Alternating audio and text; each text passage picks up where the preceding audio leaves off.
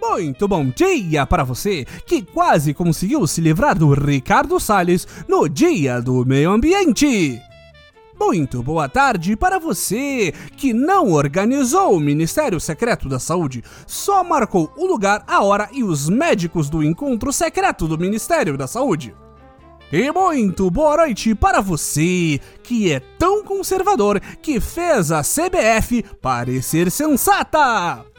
Este é o Boletim do Globalismo Brasileiro, seu relatório semanal sobre a luta do nosso capitão contra as forças comunistas dos regulamentos militares e do Tite comunista. Toda semana a gente traz para você aquilo que nem o seu grupo de Zap Zap mostra. Então, não saia daí!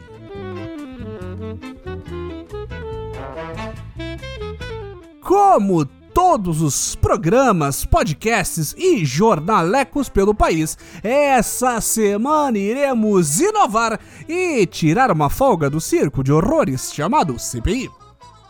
Essa semana tivemos cenas fortes de agressões diretas e quase físicas durante os depoimentos. Achamos que tanta agressividade desnecessária não deveria estar na TV Senado além de os membros da oposição não terem deixado a doutora Nisi Yamaguchi exercer o seu direito de mentir, já que ela estava na CPI apenas como convidada e não como testemunha.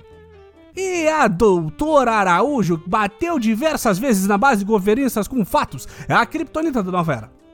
Então, para não sofrermos com toda essa pancadaria, escolhemos fechar os olhos para o Senado e focar nas coisas boas como por exemplo o perdão concedido ao nosso querido Pazuello por participar de um comício, digo, evento nada político com o presidente em cima de um trio elétrico no Rio de Janeiro, após uma motocada pública pela zona sul do Purgatório da Beleza e do Caos no dia 23 de maio.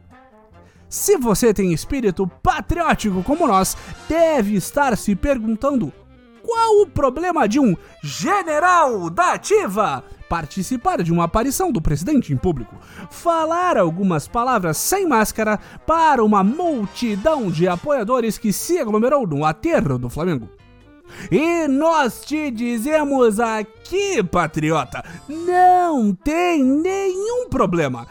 E daí que ele tinha deposto há poucos dias na CPI da gripezinha e disse que era a favor do distanciamento social e do uso de máscaras.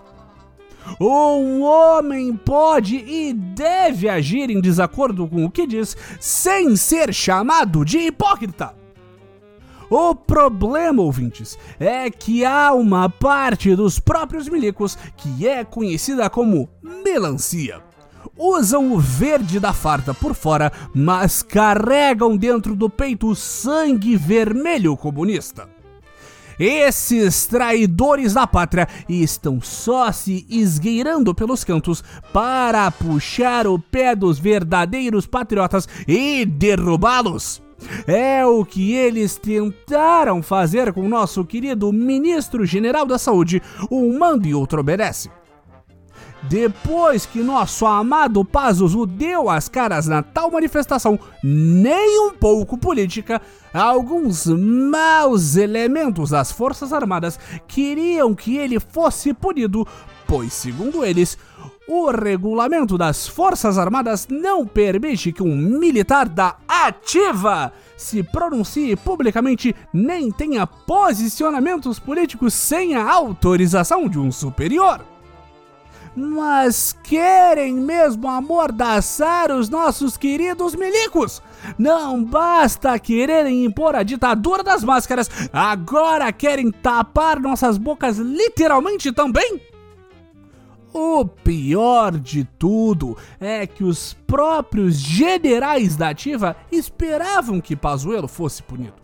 E um deles está mais próximo do nosso presida do que gostaríamos de admitir.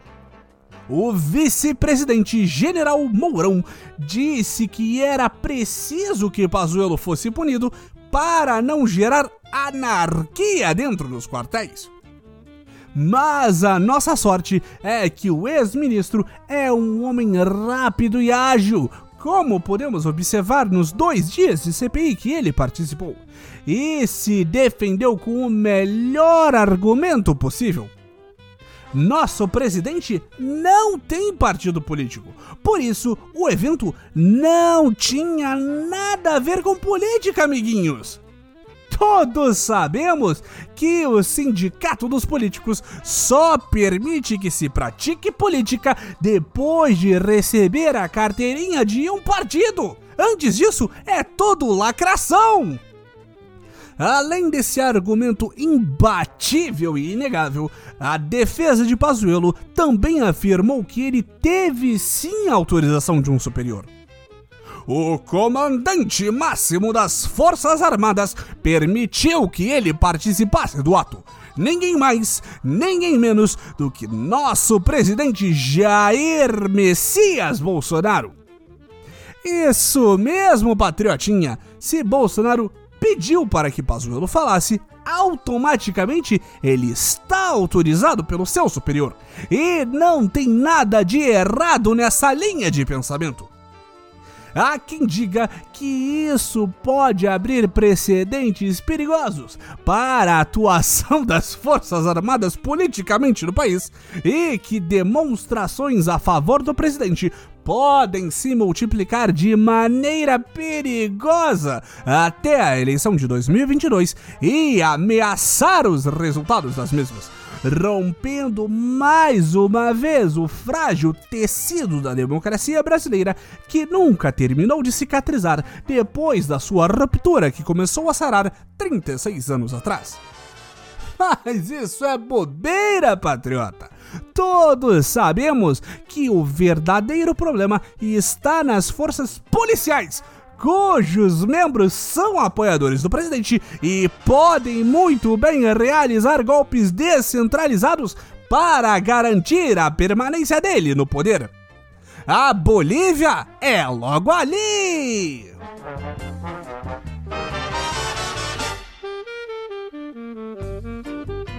Esse foi o nosso Boletim do Globalismo Brasileiro para a semana de 7 de junho. Envie sua sugestão ou crítica para nosso perfil em arroba no Twitter e fique ligado em nossas próximas notícias globalistas.